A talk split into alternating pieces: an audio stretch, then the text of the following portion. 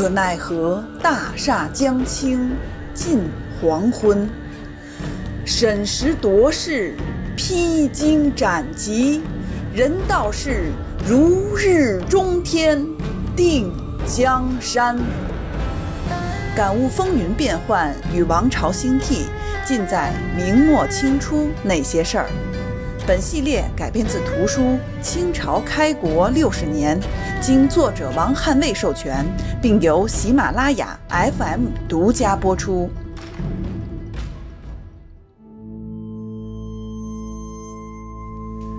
有饷而后可以养兵，有兵而后可以剿寇。故兵多于饷，则兵危；寇多于兵，则寇横。而今日世事可忧。尚不止在多寡闻也。皇太极彻底解决了林丹汗、察哈尔的问题，两次入侵明边，满载而归，从容而走，可谓一南一北，大获全胜啊！明朝宣府大同重镇经营了二百多年，终于成了皇太极的后花园儿。国内民变继续肆虐，朱家祖坟也被刨了，可谓一内一外满盘皆输啊！输的理所当然，输的顺理成章。凤阳被占以后，朝廷赶紧命洪承畴出潼关，与山东巡抚朱大典合剿河南义军。与此同时，曹文昭也整军南下。崇祯八年三月，与洪承畴在河南信阳相会，洪总督非常高兴，因为有了曹文昭，他心里就有底了。崇祯这次是真的寄希望于洪承畴，因为祖坟被刨，这打击太大，崇祯都跑太庙哭去了，所以他严令洪承畴等人务必绞杀义军。而且下了血本，拿出躺银百余万两作为军饷，限期六个月内扑灭义军呢。洪总督真的压力山大。事不宜迟，洪承畴立刻给曹总兵下达了军令，命他到随州进攻农民军。随州就是今天湖北省随州。曹文昭果然没让洪总督和朝廷失望。一出马，农民军就被打得七零八落，四散奔逃，追杀了三百八十多人。这是三月的当月，多快！曹总兵一出，那是立竿见影。崇祯八年四月，洪承畴驻扎在汝州（今天河南汝州），当时张献忠、高迎祥、李自成等。都进入陕西会师。河南由于洪承畴、曹文昭、左良玉等能打的将领剿匪行动堪称快、很准，于是农民军再次纷纷经山西进入陕西。洪承畴迅速调整部署，曹文昭等诸将奉命前往汝州参加军事会议。会议决定。各省督府总兵分别按既定路线剿灭流寇，并扼守要地，不能任其通过。曹文昭则率领人马入关，直捣义军老巢。当时洪承畴得到情报，说义军主力在商州和洛南，就是今天陕西省商洛市商州区和洛南县。洪总督认为。我军若扑过去，义军一定会逃往汉中。那时候再调集人马进入潼关已经晚了，又得疲于奔命地追着义军，那怎么办？洪总督啊，可算逮着曹文昭这么一个好使的、听话的、有力的抓手，就往死了用。别人还真不行，得了，就你吧。他让曹文昭率骑兵取山道。神不知鬼不觉，直捣商州和洛南，义军的大本营所在，来个措手不及，义军必败，肯定逃往汉中。这时，曹总兵在抄近道走山阳镇安浔阳，赶到汉中截击，让他们无处可逃啊！洪总督这招是挺高，就是苦了曹文昭。洪承畴抚着他的背说道：“这次行军，路途遥远不说，还要杀个大迂回，实在是辛苦将军了。”我已传习关中诸将，让他们整军备马，将军所过之处必会全力配合呀。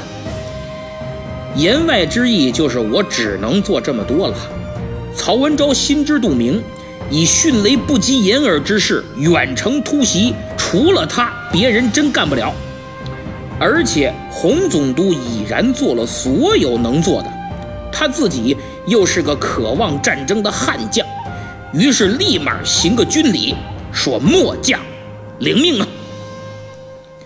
五月初五，端午节这天，曹军突然出现在商州，而距商州城三十里之外，漫山都是农民军军营的灯火。曹文昭领兵，待夜深众人皆熟睡之时，突然发起进攻。侄子曹变蛟、都司白广恩，这都是曹文昭的左膀右臂，勇冠三军。在深山老林、骑兵无法施展的情况下，近战肉搏，把农民军杀得大败，落荒而逃。曹文昭率军紧追，一直追到金岭川。到了金岭川，大家一看，此地易守难攻，对明军。非常不利。再往前看，忽然出现一千农民军的骑兵，明显是想仗着地形险要拖住明军，争取时间撤退。那哪行？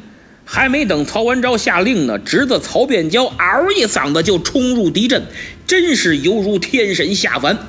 大伙儿一看，大帅的侄子都不要命了，那跟亲儿子没啥区别，咱们还等什么呢？上啊！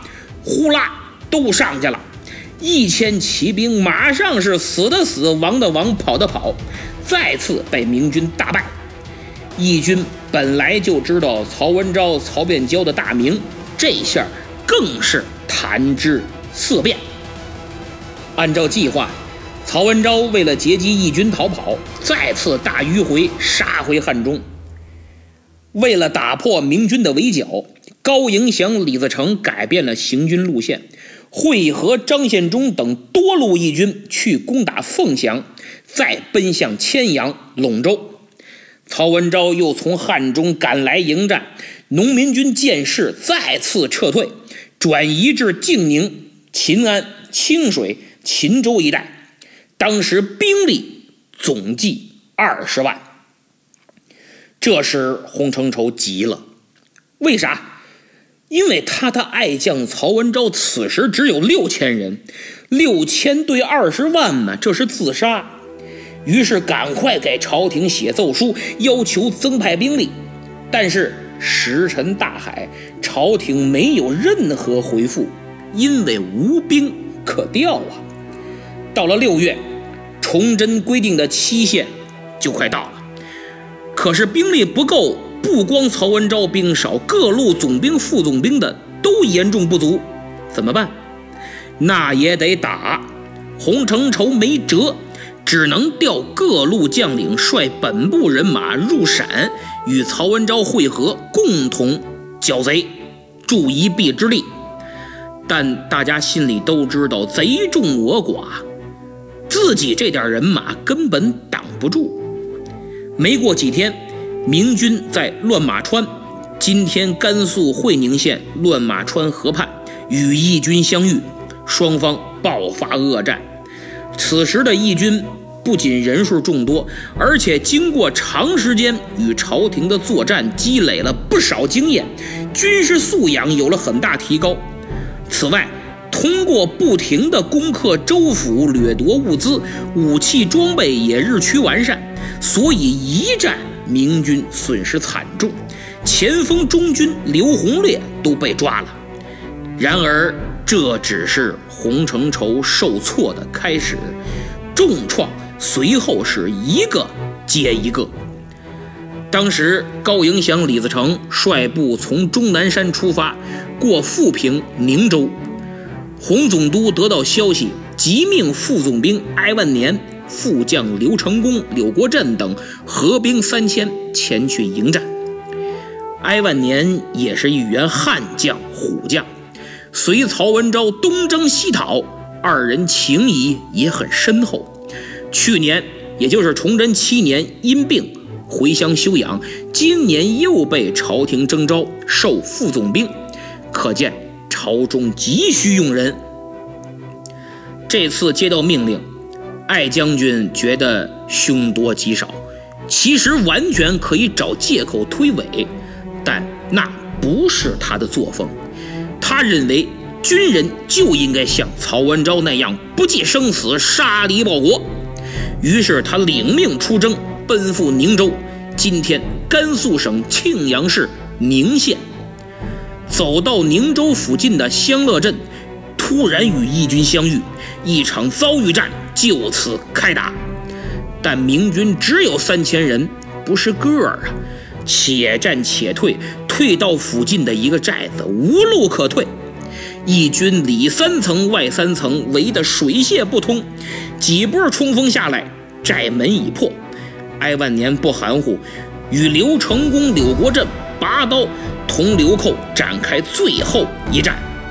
众将士深受感染，个个不畏生死。三千官兵斩首义军数百，最后哀万年战死。柳国振战死，刘成功身负重伤，随士卒突围而走，三千军兵阵亡一半儿。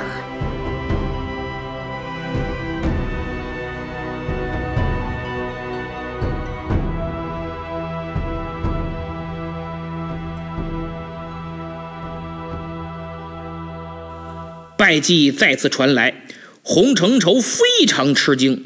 而且痛失干将，让他忧心忡忡，悲痛万分。同样悲痛的还有曹文昭。他得知过命的好友哀万年战死，那真是怒不可遏，拔出腰刀，边砍地边骂不绝口，眼角都快瞪裂了。他下定决心，一定要给艾总兵报仇。这股贼寇。我要亲手剿灭，一个不留。于是他赶紧催马来到洪承畴的驻地滨州，就是今天陕西省的彬县，请命出战。洪承畴非常高兴，对于接连的失败，只有祭出曹文昭这张王牌，才能挽回大局。不管崇祯给的期限能不能完成，起码剿灭这股折腾最凶、实力最强、人数最多的流寇也好有个交代。所以洪总督当即准许了他的请求，并说：“非将军不能灭此贼呀！就是剿灭这股贼寇，只有你曹文昭。”但洪承畴明白风险很大。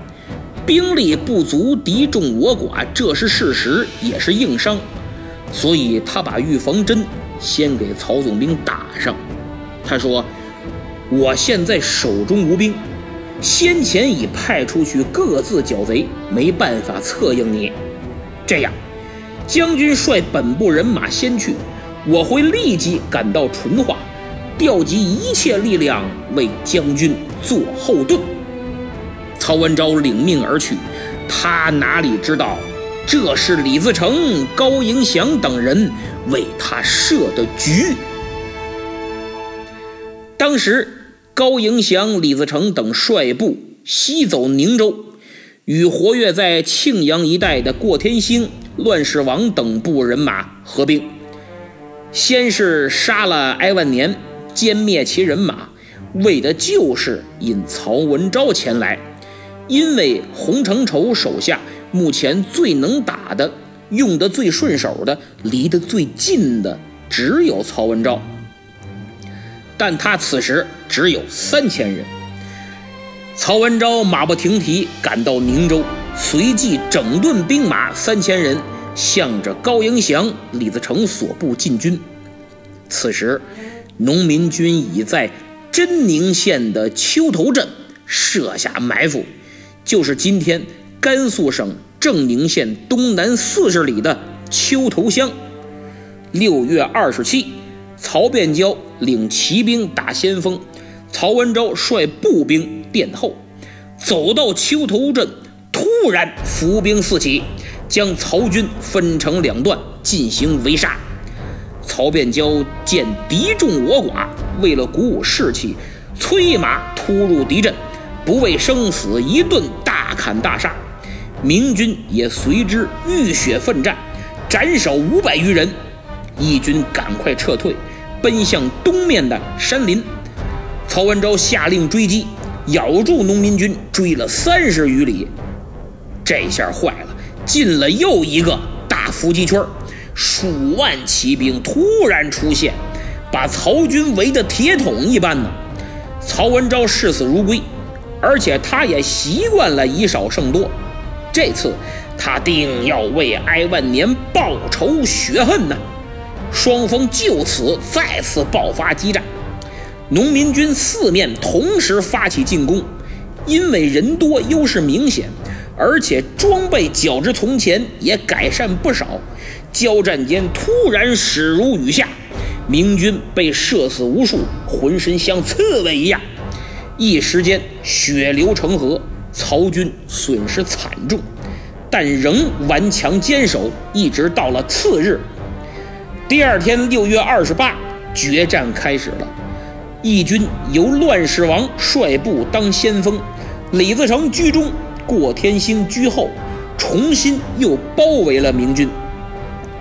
曹文昭领兵奋力与之战斗，又拿出当年单人独骑左冲右突的气势，但无奈敌人越杀越多，只能且战且退。往哪儿退呢？哎，明军发现西边显得薄弱，可以突围，于是全军向西。我想，有的人猜到了，这一定又是诱敌的陷阱。没错，你猜对了。明军西撤没多远，突然伏兵四起，万余骑兵四面包围。曹总兵再次奋起拼杀，以他的实力，率骑兵突围。步兵誓死舍命断后，应该不是不可能。可就在曹总兵拼杀突围之际，他领着骑兵穿过农民军，忽然看见一名刚刚被俘的自己手下士卒，被五花大绑的跪在地上。一见领导，由于求生心切，就冲着曹文昭大喊：“将军救我呀！”这一叫。把敌人注意力全都吸引过来了，正好义军中有一个投降叛变的明军士卒，马上手指着曹文昭叫道：“这就是曹总兵！”这下坏了，农民军呼啦全围上了，死命的攻击，不惜一切代价要拿下曹文昭。曹总兵可惨了，一个人亲手杀了数十人，且战且退。转战数里，身受重伤十余处，始终无法摆脱义军的追击。最后，他眼见身边追随的士卒一个个战死，自己内无兵马，外无援兵，曹变蛟已经失散，此时生死不知啊！敌人杀一层又上一层，自己体力已经不济，好似项羽。被围垓下呀！他想来想去，今天是跑不了了。这几年剿贼杀了不少人，也够本了。如果被活捉，那不知要受多少屈辱。艾总兵，我来见你了。想到这儿，曹文昭拿出西楚霸王的勇气，自刎而死。这杀身成仁、誓死不受辱的气节，无愧明末第一良将啊！这一战，李自成等众头领合力击杀明军过半，曹变蛟奋战，率残部突围。我想，正是由于曹文昭被认出，农民军大部前去围歼，才给余下残部创造了一线生机呀。但明军损失太大，仅军官就阵亡二十余人。这支人马虽只三千，但都是久经沙场的精锐。农民军大获全胜，特别是曹文昭的死，当时全军欢呼雀跃。他们最怕的敌人终于就此消灭。突围而去的曹变蛟赶快去见了洪承畴。洪总督一听，哎呀，当时是捶胸痛哭。崇祯也很悲痛，下旨追赠曹文昭太子太保、左都督，赐祭葬，大力抚恤，子孙世袭指挥千事。崇祯认为现在这样的忠贞将领太少了，满朝都是畏敌如虎之辈，于是让文武大臣。以曹将军为榜样，还给他立了庙，每年春秋两季予以祭奠，重温曹总兵的英雄事迹，树个典型让大家好好学习。三年以后，崇祯十一年，曹变蛟在曹文昭自刎的地方，今天甘肃省正宁县罗川镇季家山，立了一块碑，上刻“大明”。曹大将军平贼大战尽结处几个大字。洪承畴接连痛失两员大将哀万年和曹文昭，军威大减，士气大挫。就连陕西以外的河南、湖广等地官军也军心动摇。崇祯发现洪承畴一个无省总督已然撑不住了。流寇现在是越剿越多，越剿越大。洪承畴虽然加紧剿寇，但农民军十三营大部分突围出陕西，洪总督已然力所不能及，而且他统辖太广，难以应对复杂多变的流寇义军。于是八月，崇祯擢升卢象升总理直隶，就是河北。直隶河南、山东、湖广、四川军务，与洪承畴分辖。洪承畴督关中兵，卢象升督关外兵，等于一个主管西北，一个主管东南。崇祯还晋卢象升为兵部侍郎，加都督山西、陕西，赐尚方宝剑。于是又一个猛人成为主角。卢象升字建斗，江苏宜兴人。他可是个传奇人物，人高马大，文武双料学霸。论武天生神力，善使大刀，关公在世一般。练功的大刀重一百四十斤，比刘听刘大刀的刀都重二十斤。骑射功夫也了得，百发百中，箭无虚发。论文，天启二年就中了进士，在户部当主事。由于他人缘好，工作也干得出色，没干两年就提了员外郎，相当于今天的副司长。后来又去大名府当知府，在文官的道路上可谓前途一片光明。到了崇祯二年，出事儿了，几次之变，皇太极围攻北京。各路援兵云集京城，而卢知府没等朝廷调，自发组织一支一万多人的武装赶赴京城。不过没等他开练呢，金军就撤了。朝廷一看，哎，你不错，挺积极呀，现在正是用人之际。一考察，还别说，还真懂军事，武功也不错。得了，那都去练兵吧。第二年，崇祯三年。卢象升提拔为右参政兼副使，外出整顿大明、广平、顺德三府的兵备，都在今天河北省。结果这一整啊，就整出个天雄军来，战斗力极强，明末算一号，与辽东的关宁军、洪承畴的红兵并列明末几支最强军队。这支天雄军人数不多，兵源主要来自大明广平的当地。为了激发战斗力，卢象升找了个窍门，充分利用兵源地单一的特点，在一个村、一个镇尽量多招士兵，这样就有大量的同乡同学、同宗同族，然后把他们都编在一起。大家都沾亲带故，所以很团结，这叫打仗亲兄弟，上阵父子兵嘛。各位想想，如果一个人在战场上被农民军打死了，好家伙，那不得一堆亲戚朋友一块儿上给他报仇啊！不仅如此，还解决了明末军队大量逃亡的问题。你想，你们村、你们家好几个男丁。都在军队打仗，就你偷跑回家了，你好意思吗？就算好意思，你怎么解释啊？家里、族里、村里人一问，哎，怎么就你回来了？他们呢？你怎么说？你说啊，他们都死了，就我回来了，我活着，那太缺德了吗？这个啊，当然了，现在的人干得出这事儿来，当时人没这么缺德。这个做法，二百年以后，曾国藩也学了，结果挽救了大清，但是。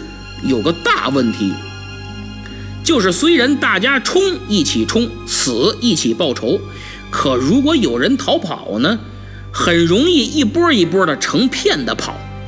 卢象升解决这个问题的方式是四个字：身先士卒。每战必与将士同甘苦。有一次啊，天雄军打仗的时候断粮了，一下断了三天，士兵就饿了三天。卢象升同样也饿三天，卢象升还赏罚分明，每战有功者必赏，所以天雄军在他的带领下战斗力很强。后来高迎祥就吃尽了天雄军的苦，两千配备强弩的天雄军击败上万高迎祥的骑兵，击杀千余人，还追击五十余里。这是后话，咱们还回来说他整军。整军整到第二年，崇祯四年，政绩突出，又升了，成为按察使，但依然负责练兵。崇祯四年九月，洪承畴加紧剿寇，义军在山西、陕西难以立足，纷纷流窜至河南和直隶。在直隶。就进了卢象升的防区，那一顿大显身手啊！顺德和真定的流寇全部肃清。崇祯六年，山西的贼兵窜入京郊，都到西山了。卢象升领兵将其击退，并与保定总兵梁甫联手，一直追到武安（今天河北省武安市），一路上连战连胜。跟表演赛似的，卢象升每战必先，生死根本就抛之脑后。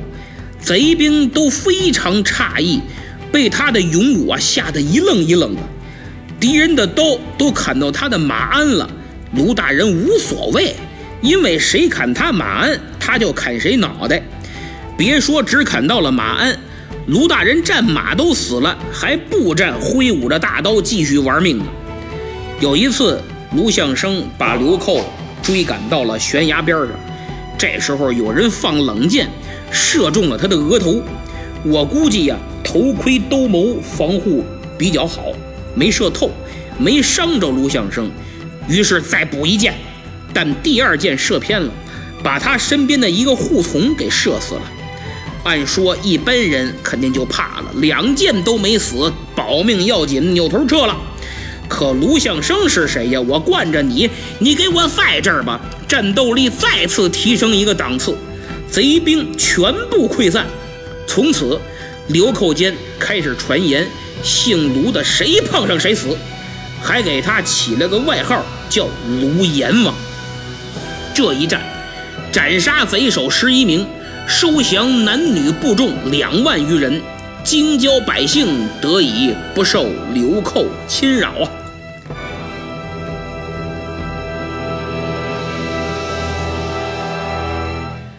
卢爷真把贼兵打怕了都躲着他，最后干脆南渡黄河了。崇祯七年，贼兵进入湖北，打下云阳府六个县。云阳府就是今天差不多湖北省十堰。当时云阳府下辖六个县：云县、上金、竹山、房县、竹溪县、允溪县，等于全部被义军所占。朝廷就任命卢象升为右迁都御史、云阳府治，让他把义军赶走，收复失地。我在第六十五回讲了。卢象升和总督陈其余分路夹击，斩敌五千六百多人，汉南的贼寇几乎消灭干净。云阳流寇初平，卢象升便上书崇祯帝，阐述善后之策。他提出了十项措施：一是设主兵，就是在当地筹建军队；二是安置善后移民。三是设侦访，就是建立侦察预防体系；四是修筑城防；五是乡兵保甲，就是加强居民管理，建立民兵。后边我就不一一列举了，一共十条，是卢大人基于多年来对云阳的认识，符合农民军的特点和与其交锋的经验总结而来，行之有效。有的。朝廷能给支持，有的只能自己想办法。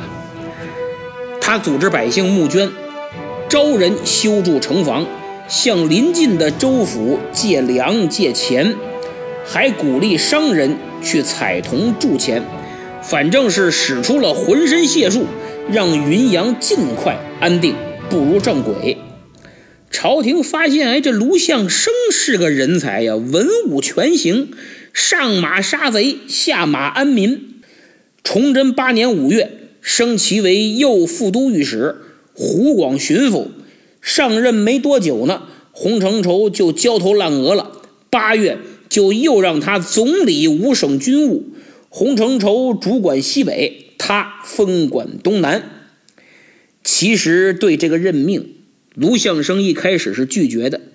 他认为自己没有这样的能力。怕贻误封疆，在给崇祯的上书中，他一方面说自己能力不行，与洪承畴啊没法比；另一方面，也对现在流寇的状态表示担忧，点明了现在流寇猖獗，与数年前不是一个水平了，而且人数倍增，分成多支四下狂奔，大的队伍每股至少两三万人。不止啊，小的队伍每股至少一万多人。卢象升说：“所幸这些流寇没入楚地，一旦入楚，那真是遍地开花，处处须剿。那个时候，微臣不是在剿寇，就是在剿寇的路上，真的需要臣亲临一线。而当了五省总督，对楚地就不能实现及时快速的管辖。”一旦出了事儿，恐分身乏术啊！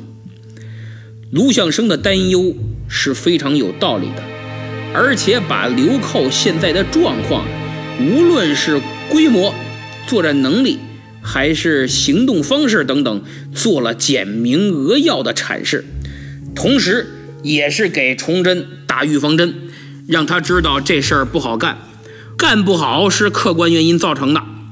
经过类似这样的多次上书请辞，崇祯都没准许，也不可能准许。那么对他的批复都是鼓励啊，说你行你就行，不行也行。而且崇祯还多次强调，你应该与洪承畴相互配合，紧密联系，共同夹击，河图扫荡。可见崇祯对卢象升抱有多大的希望。最后，九月二十六，卢象升给崇祯上书，接受任命，并表示唯尽心尽力为之而已。对于卢象升来说，突然开始指挥整个中原剿匪战事，心里没底。原因刚才我已经说了。于是他找了个帮手，谁？祖宽。对喽，就是上次我讲的入关协助杨次昌抵御金兵入寇的那位。现在我给大家简单介绍一下，他是辽东人，从小就有一把的力气，后来给祖大寿当佣人，这才姓了祖。虽然是佣人，但很特别，被祖帅看上，提拔为家丁，跟着他东征西讨，出生入死。祖帅倒也对他不薄，英雄不问出身，让他立功受奖，一路升官，做到了宁远参将。前面我讲登莱事变的时候提到了他，立功不小，升为都督佥事，还晋升为副总兵，家里世代阴官富千户。这次卢象升把他要来了，因为他说元角之兵。为祖大乐、祖宽所统辽丁为最近，杀贼亦最多。就是卢大人认为自己手里的兵不够用，当然朝廷兵力有限，也不可能增派多少人马。要想剿贼顺利，只能找战斗力强、以少胜多的部队。辽东的关宁军为首选，那是大明第一强的部队。祖大乐、祖宽谁来都行。朝廷一看，要想让马儿跑，又不给马儿吃草，肯定不行。即使吃不饱，起码也让他吃两口啊。于是这年秋天，任命祖宽为援剿总兵官，领三千关宁军入关讨贼剿寇。祖宽一出手就非同凡响，十月到达河南，与左良玉进驻灵宝，双方联手一仗。就干跑了张献忠，张献忠刚跑，高迎祥、李自成又来了。张献忠一看，行啊，咱人多壮胆儿咱哥仨干他哥俩。于是他们合兵攻打文乡，现在此地已经并入灵宝县了，在河南西部。祖宽率兵救援，李自成他们现在可不像以前学的猴精猴精的。你不是能打吗？不和你打。撤去围攻灵宝，把左良玉和祖宽的联系切断，首尾难顾，无法呼应。然后仗着人多，东陷陕州，就是今天河南省三门峡市，再攻打洛阳。左良玉、左宽一齐奔陕州而来，打算死打高迎祥。如果祖宽或者左良玉单独来救，那下场可能和曹文昭一样。但有前车之鉴，他二人集中力量抱团取暖，让高迎祥退缩了。他俩一来，高、李、张三人就跑了，还是张献忠一路，高迎祥、李自成一路。祖宽、祖良玉一看，可不能就这么让你们跑了。幸亏你们分两路，再多分一路，我都没法追。于是祖宽追击张献忠，左良玉追击高迎祥、李自成。仅一个晚上，祖宽就追上了。张献忠被关宁铁骑一顿胖揍，再跑，祖宽再追，追到河南洛阳西南的嵩县九高山，又是一场大砍大杀。张献忠损失九百多颗人头，算是突围而逃。不过别急，祖宽很快又追上了，这回开战地点是汝州。张献忠败得太惨了。祖宽手下副将刘兆基、罗岱，这都是悍将，直杀得贼兵伏尸二十多里，一千六百多人被斩。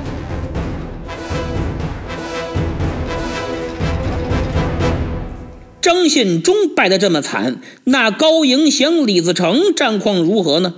此时，他二人率部也在汝州。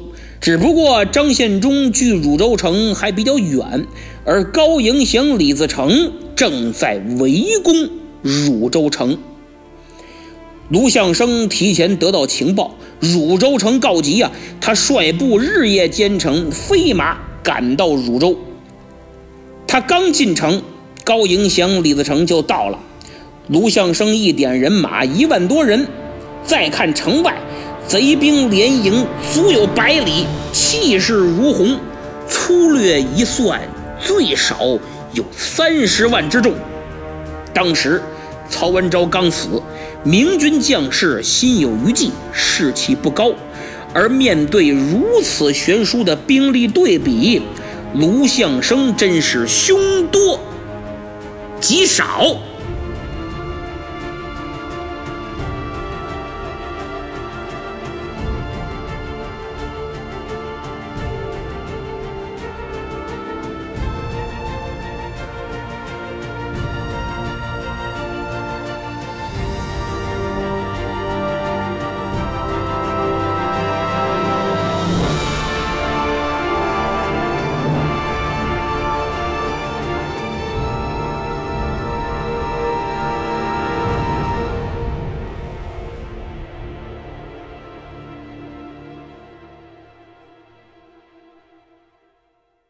节目听完了，现在进入感谢粉丝的环节。明末清初这个专辑啊，第一期节目是二零一八年的一月二十九日上传的，到现在二零二零年的九月，一共六十八期的节目，二十四万多次的播放量了。那么这个专辑的成长，完美的印证了我的坚持不懈。从开始的时候没几个人听，做的也不怎么样。哎，这前几期讲的真是特别一般，我自己都不爱听。但几期以后，我逐渐找到了自己的风格和特点，制作也不断提升。以前就用绘声绘影里的音频编辑，现在呢已经用 AU 进行制作了。哎，实现了我的自我提升。那么本专辑现在九点九分，非常高。纵观这段历程啊，真是感慨颇多，可以用坚持不懈、渐入佳境来形容。所以呢，在此我要感谢所有一直支持我的粉丝，特别是陪伴我好几年成长的几位大师级粉丝，比如听友名叫一五二七七幺六 dxul 啊，一五二七七幺六 dxul，他就在二零一八年的八月给我评论。说老师讲的真好，对明粉来说是福气呀，比明王清兴六十年更细腻、更详实。还有个名叫卡哇伊二叔的听友，我好几期节目他都评论很多、很长，而且很专业，给我补充了不少内容，是个史学专家。更难能可贵的是，他居然还能把我的背景音乐悉数说出名字和出处，真是个人才。这是第二位要感谢的听友，第三位叫见微学深，见借鉴的见，微小的微，学习的学，莘莘学子的莘，见微学深。他一直很忠实于我的作品，不仅明末清初这个专辑，还有我讲的大秦荣耀、先秦诸子，他都反复听，还私信和我交流学习，让我非常荣幸。希望以后你能继续支持我。最后，我要感谢三位新朋友。第一位叫寒鸦此去，他在第六十六回给我评论说：“九点九分可以了，好节目会像大明王朝一五六六一样，终究会被人发现。”这是迄今为止对我的最高评价。我何德何能敢与大明王朝一五六六相提并论呢？真是让我汗颜。这位听友谬赞了。但是。你对我的肯定真让我好几天都没睡好。如果不好好做节目，真是对不起你的期许，良心不安。所以只有努力，别无他法。第二位新朋友叫晚风秋度，他在第六十七回的节目第一个评论抢上了沙发，加上他在其他的节目里对我的评论，绝对是我节目高素质的听友。评论的有深度有内容，对我更新慢也很包容，在此我感谢你。那么第三位要感谢的叫贝加尔湖畔的艾丽卡，她对我的专辑评价也非常高，评论也是很到位，给我很大的支持。希望你能一如既往的关注我。为了表示感谢，展现主播的诚意，今天提到的六位听友，每人赠送小礼品一份。中国的养生白茶，喜欢听历史、对历史有研究的朋友啊，目前我遇到不少，无一例外都是品茶的高手，起码爱喝茶。因为茶需要细品，需要冷静、舒缓、平和、沉稳，不能像喝酒似的，一口哭嚓你全周了，对不对？这酒啊是越喝越糊涂。茶是越喝越清醒，糊涂了就胡说八道，但清醒了就能谋划思考，谋定而后动。不信各位看看，怎么实干派企业家南方人居多呀？这跟南方人爱喝茶不是一点关系没有的。而且喝茶，体会茶香的同时，还会略带些苦涩，这也正与品味历史的治乱兴衰、人物的起伏悲欢相同相通啊！希望这六位听友喝着茶，听着历史，越听越清醒，越听越冷静，越听越思考，从中汲取更多的智慧与经验。那么这个白茶呢，也是一位听友粉丝送给我的。他就是做茶叶的，喜欢听我节目，还送我不少，说等喝完了再给我寄。我喝着，哎，感觉味道不错。查了一下，这个白茶呀，产地在福鼎，口感醇厚，还具有保健功效，能养心、养肝、养目、养神、养气、养颜，反正挺养生的。所以独乐乐不如众乐乐，借机会赠送给几位粉丝，也品味一下。以后再听我节目，就能边喝边听，还是主播送的，别有一番滋味啊！希望你们能喜欢，礼轻情意重嘛。请以上这六位听友把地址私信发给我，我给你们寄。放心，运费也我出，你就做壶开水等着泡茶就行了。其他听友如果对白茶感兴趣，可以添加微信幺八五幺八幺六四幺二三。再说一遍。幺八五幺八幺六四幺二三，发送申请时填写明末清初，你就能获得专享优惠。哎，也算我给粉丝争取点福利。那么同时呢，我也在喜马拉雅上开通了圈子，建了群，等着你们的加入，咱们随时随地沟通无限。好，最后给喜欢明史的朋友推荐一本书，叫《朱元璋传》。我国著名的明史专家吴晗先生写的，就凭这作者这本书也值得一读。吴晗先生毕业于清华，没读北大是因为当时他偏科严重，入学考试考文史、英语和数学三科，他文史、英语都满分，数学零分。北大没要，改投了清华。清华一看，哎，这是这是个人才，数学不及格就算了，咱们破格录取。那么对这本书或者对吴晗先生感兴趣的朋友，请点击节目时间轴上的小购物车图标前去查看。好，这期就到这儿，咱们下次再见。